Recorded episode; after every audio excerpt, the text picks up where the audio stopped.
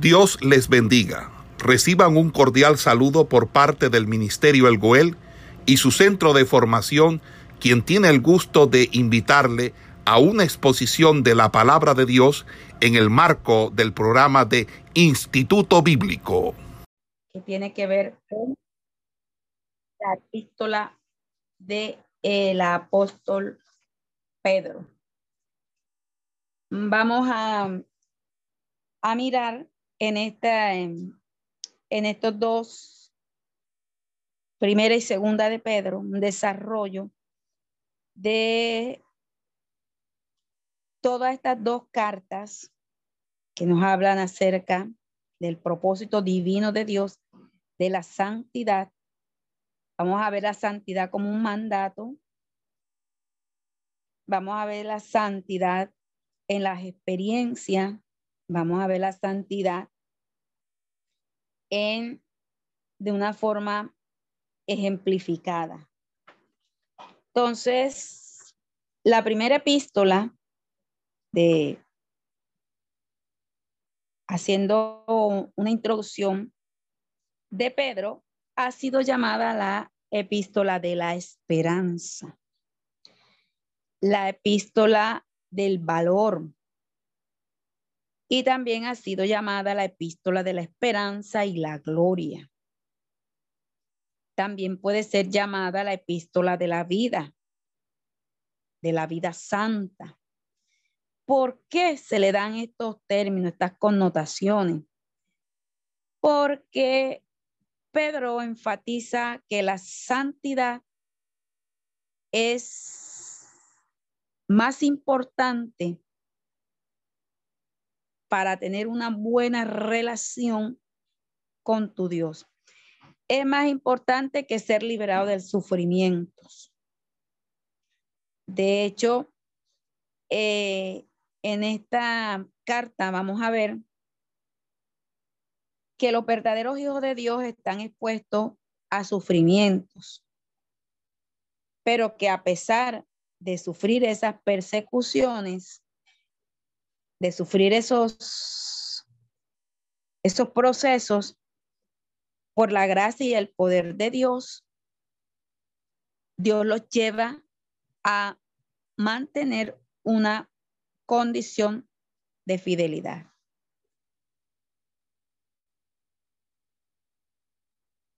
El autor, el autor de esta carta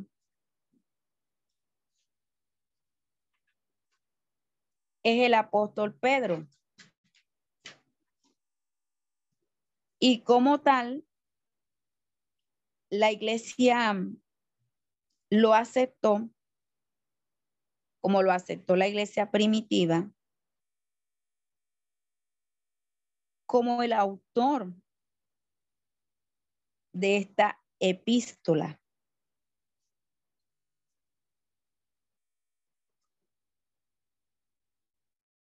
Esta carta iba dirigida a todo el cuerpo de cristianos que habitaban en la región de Asia Menor. Eran personas que probablemente se habían eh, convertido,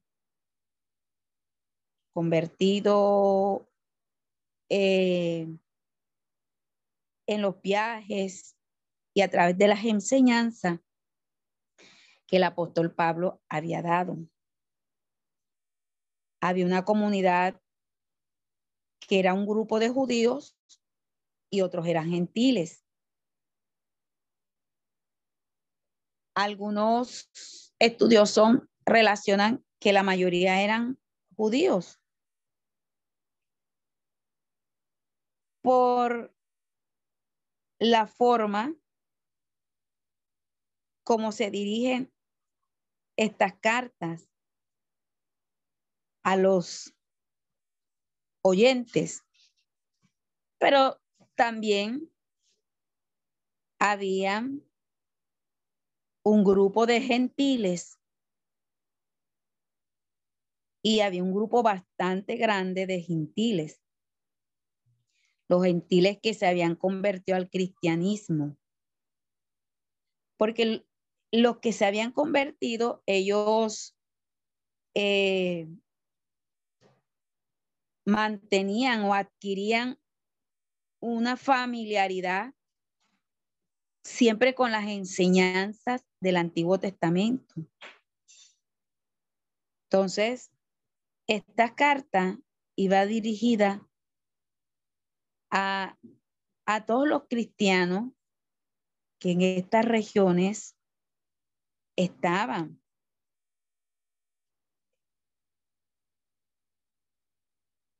A todos aquellos hombres, mujeres, personas eh, que también el apóstol Santiago en su escrito les escribe, habían sido dispersadas, habían sido mm, personas eh, que habían sufrido persecuciones, habían estado rodeados de muchos problemas, de pruebas, de tentaciones. Habían estado en situaciones bastante críticas por la forma como ellos tuvieron que desplazarse hacia otras regiones. Los años en que se escribe esta carta, la, la fecha probable fue entre los años 64 y 66 después de Cristo y que fue escrita en una región muy conocida. Fue escrita en Roma. Si usted tiene la oportunidad de leer esta carta, se va a dar cuenta eh, que Pedro se le nota un tono muy sincero, porque la forma como él escribe a esos cristianos que habían sido esparcidos, habían sido dispersados, de que se mantuvieran fieles, de que fueran fuertes, de que fueran pacientes, llenos de esperanza, de que se mantuvieran en una actitud santa, frente a las condiciones que ellos estaban viviendo de sus enemigos, se habían levantado contra ellos. El objetivo primordial de esta carta fue llevarles a ellos a mostrarles cómo vivir ese proceso de redención en medio de un mundo en el cual se veía de una forma muy difícil cumplir con todas las obligaciones que a cada uno, ellos como personas se les demandaba en cuanto a lo civil y en cuanto a lo religioso. Eh, todo el proceso que vive todo, todo este grupo de creyentes, de sus acusaciones, maltratos, calumnias, enemigos. Esto los llevaba a ellos a mantener una actitud de desesperanza, porque al sentirse ellos acreedores de recibir esas buenas nuevas salvación, pero que a la vez el mundo los enfrentaba a situaciones bien crueles, en ellos surgió como una desesperanza. Y por este motivo, Pedro escribe esta carta para que ellos mantuvieran su fe esa fe cristiana, a pesar de recibir esos inmerecidos reproches, esas persecuciones. E incluso algunos encontraron la muerte. Y Pedro les llevaba a visualizar de que esos problemas y esas circunstancias eh, les, podía llevar, si ellos mantenían una vida santa, íntegra, les podía llevar a triunfar en medio de cada circunstancia. Entonces, tomar la actitud de fidelidad y de confianza hacia los principios establecidos por Dios, eso les haría a ellos afirmarse mucho más, les ayudaría a apreciar esa herencia futura, esa herencia eh, que estaba puesta para ser dada para ellos. También les llevaría a soportar les, les llevaría a obtener esa bendición. Pedro, esta carta es una carta muy sencilla, tiene semejanza con los sermones registrados en el libro de Hechos. Eh, muestra cierta familiaridad y enfatiza mucho eh, la relación de, de siervo con relación a lo que muestra el profeta Isaías pero también muestra la exaltación de Cristo. Muestra la esperanza escatológica de ver ese horizonte nuevo, de ver el pago, de haberse mantenido en esa condición bastante crítica, pero con firmeza, aguardando esas promesas en el Señor. En el capítulo 1, versículo 1, como todos los escritos o las cartas, la mayoría de cartas, para iniciar, Pedro hace uso de un formato de una carta familiar. Primero viene el título del escritor. Luego viene, que es la, el punto del versículo 1. Dice Pedro, Pedro, que es el título del escritor. Luego viene una descripción. Se identifica. Pedro hace una identificación. Apóstol de Jesucristo. Es la identificación que se da. Pedro, apóstol de Jesucristo. Título que también usaba el apóstol Pablo. En sus cartas lo vimos bastante, usa este término. Y en otras ocasiones habíamos hablado el término apóstol, que significa eh, enviar, enviado, embajador, mensajero, uno que representa oficialmente al remitente. Ese es el término apóstol, es la, de, la, descripción que se da. Luego viene una, dice a los expatriados de la dispersión en el Ponto Galacia, Capadocia, Asia y Bitinia. Son las regiones que el apóstol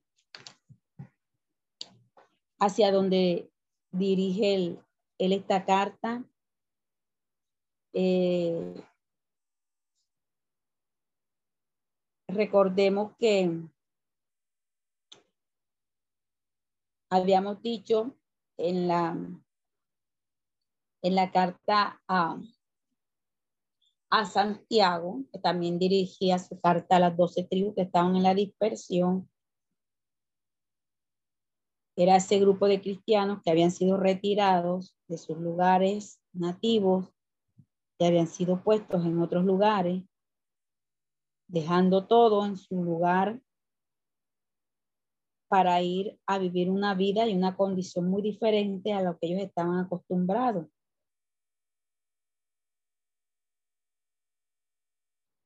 Esto les causó a ellos grandes problemas, esto les causó a ellos grandes desalientos, tuvieron que ser enfrentados a diferentes circunstancias y esto llevó a ellos a, a vivir una serie de problemas y vivirlos en carne propia.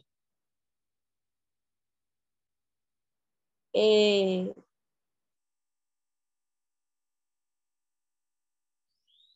sigue diciendo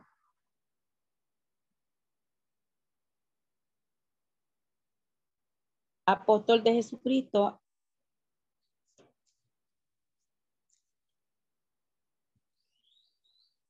a los expatriados de la dispersión, el Ponto, Galacia, Asia, Capadocia, Asia y. Dice, elegido según la presencia de Dios Padre en santificación del Espíritu para obedecer y ser rociados con la sangre. Aquí comienza el apóstol su manifestación. Este es el saludo, del encabezado de la carta. Acortemos que se muestra como eh, como apóstol.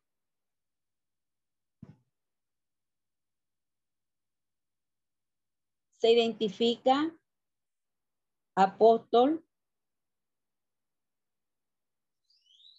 aquel grupo de, de personas que estuvo allí, mi ejemplo, con dos identificaciones, grupo de personas que estuvo con Jesús, en este caso los dos apóstoles, y también se relaciona aquella persona que ha sido, que ha sido escogida por Dios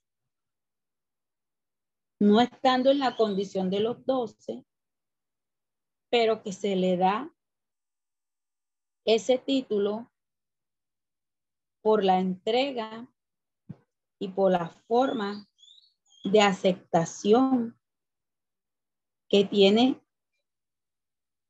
hacia el Padre.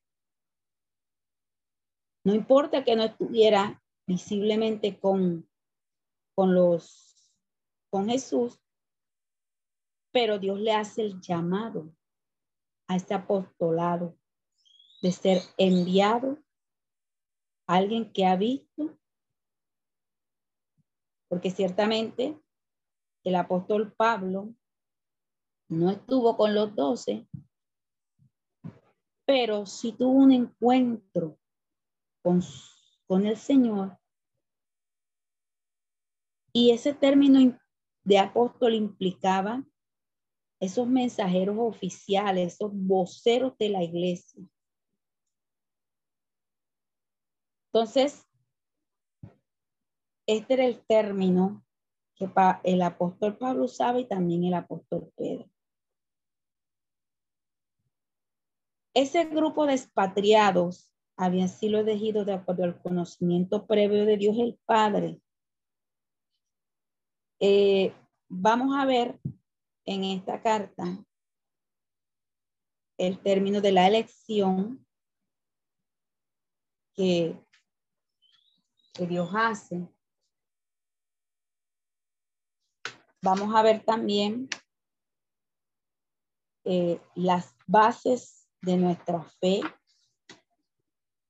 las pruebas también, vamos a verlas, hacer un bosquejo de, de, esta carta, esta introducción que hacemos en esta mañana.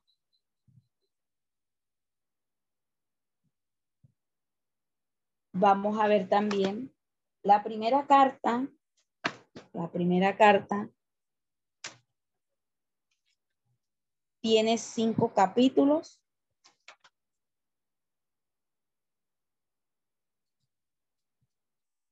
Estos cinco capítulos, el primer punto es el, saludo, que ya miramos. El segundo punto es de acuerdo a la Reina Valera, la Biblia que nosotros usamos, es una esperanza viva.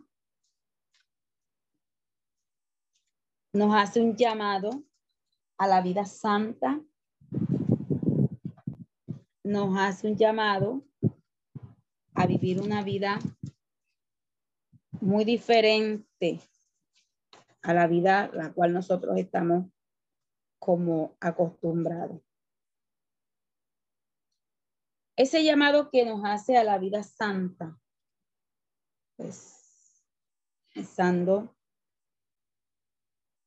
desde el versículo 3, dice que bendito el Dios y Padre de nuestro Señor Jesucristo, que según su grande misericordia, nos hizo renacer para una esperanza viva por la resurrección de Jesucristo de los muertos, para una herencia incorruptible, incontaminada e inmarcesible, reservada en los cielos para vosotros. Entonces, eh, vemos aquí eh, el concepto bastante amplio de la santidad. Y vamos a investigar para la próxima clase. Voy a anotar allí el concepto de incorruptible, incontaminada, inmarcesible. para ya en la próxima clase hacer énfasis en lo que es el capítulo 1, el capítulo 2 del libro de la carta del apóstol Pedro.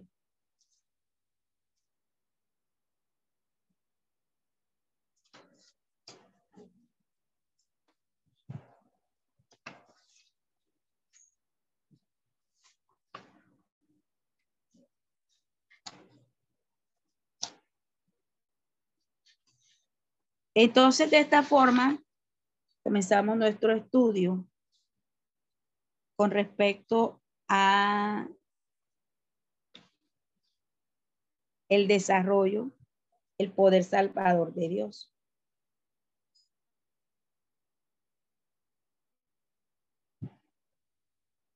Capítulo 1, desde el versículo 3 al versículo 12 nos muestra ese desarrollo que tiene para usted mantener esa esperanza viva. En estos primeros párrafos de esta carta eh, se centran tres temas, es uno, la base de nuestra fe, la prueba de nuestra fe y el cumplimiento de la fe. La base de nuestra fe, la prueba de nuestra fe y el cumplimiento de la fe.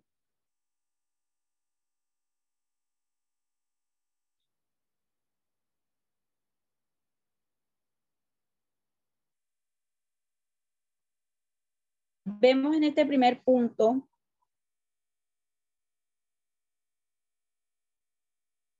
la forma como se dirige a Dios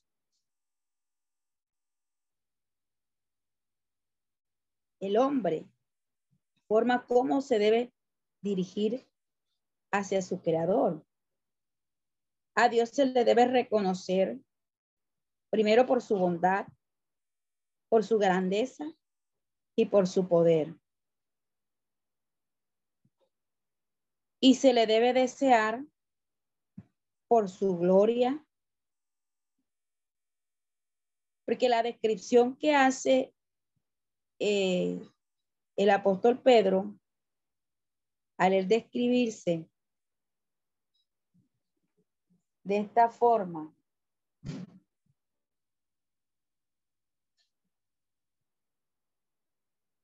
de ser apóstol de Jesucristo, de ser Dios y Padre de nuestro Señor Jesucristo, al relacionarlos a los dos, está mostrando una descripción del Dios verdadero y del Dios vivo que, que nosotros profesamos. Dios era conocido como el Señor que había liberado a su pueblo de la esclavitud de Egipto. Y eso fue en el Antiguo Testamento.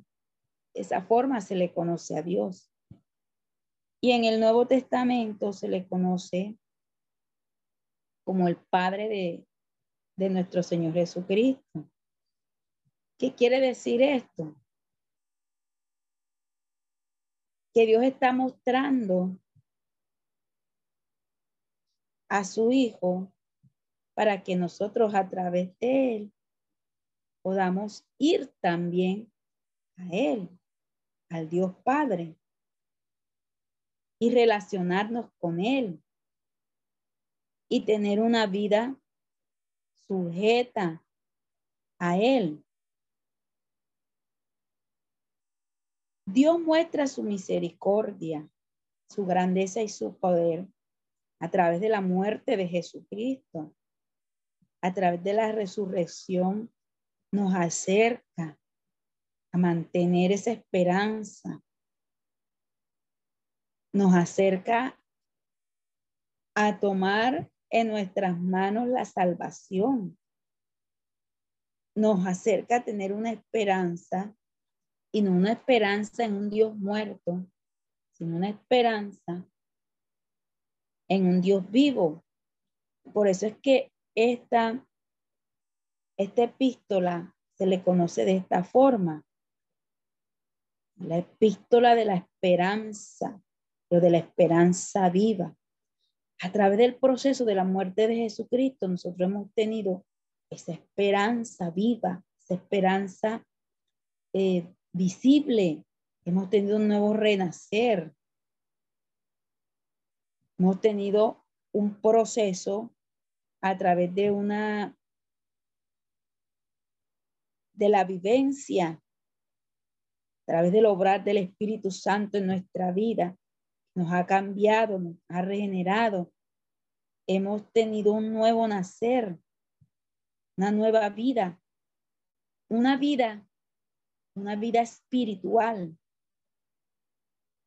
Entonces, esa esa, esa nueva vida y esa vida espiritual inicia desde el momento en que se da el paso de la salvación, porque antes no teníamos esa oportunidad, antes no teníamos ese acercamiento con Dios, al contrario, estábamos lejos, apartados, abandonados, pero ahora nos ha hecho eh, acercarnos más a Él a través de Jesucristo.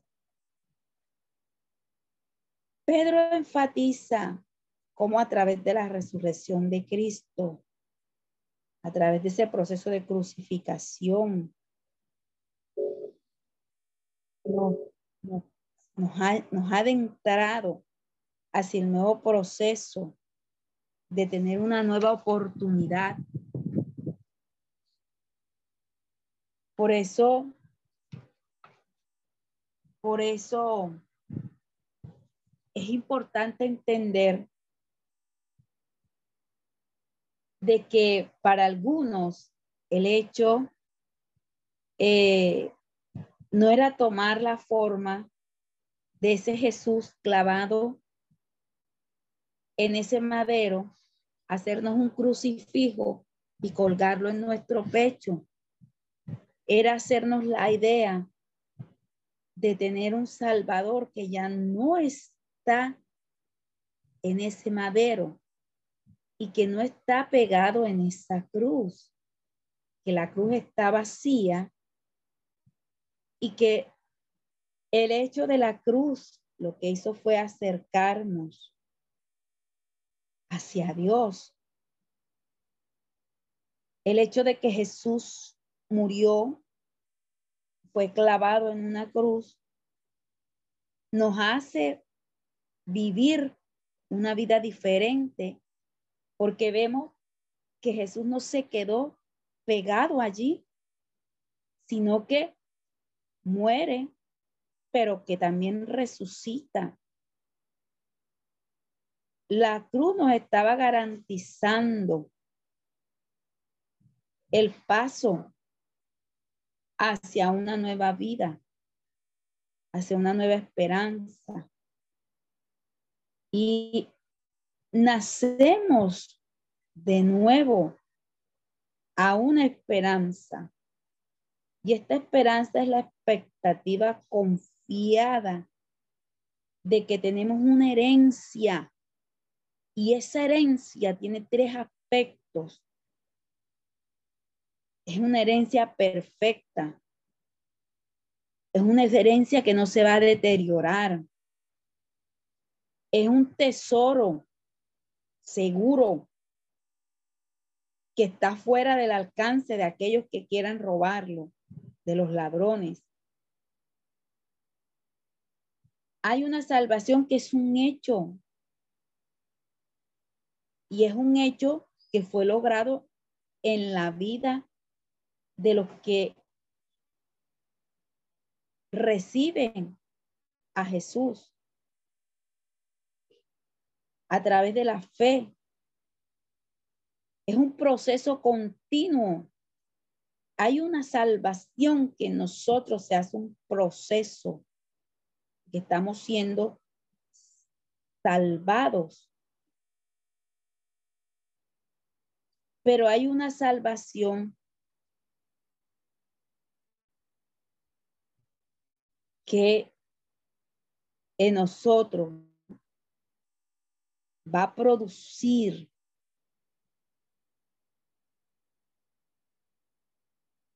un despertar a nosotros mantener nuestra vida cambiante. No es que hayan tres ni cuatro. Jesús dio la salvación, pero que esa salvación en nosotros se hace efectiva cuando tomamos, tomamos esa esperanza de la redención en Cristo para acercarnos a la santificación y acercarnos a la justificación y hacernos unas personas completamente merecidas de ese momento de gloria por el cual nosotros estamos luchando en esta tierra. A través de la salvación yo fui justificado, yo fui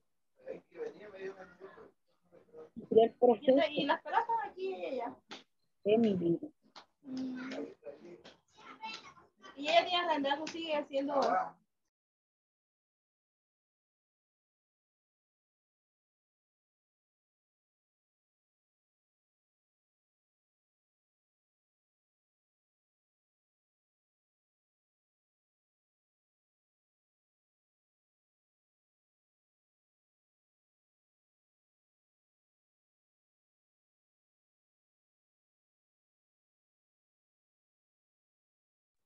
Pastor Daniel, para que active su audio, por favor.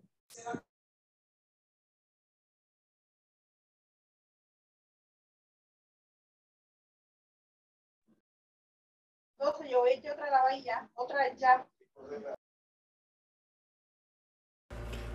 Esperamos que este estudio haya sido de bendición para su vida y ministerio. A Dios sea la gloria. Este es el Ministerio El Goel, vidas transformadas para cumplir el propósito de Dios.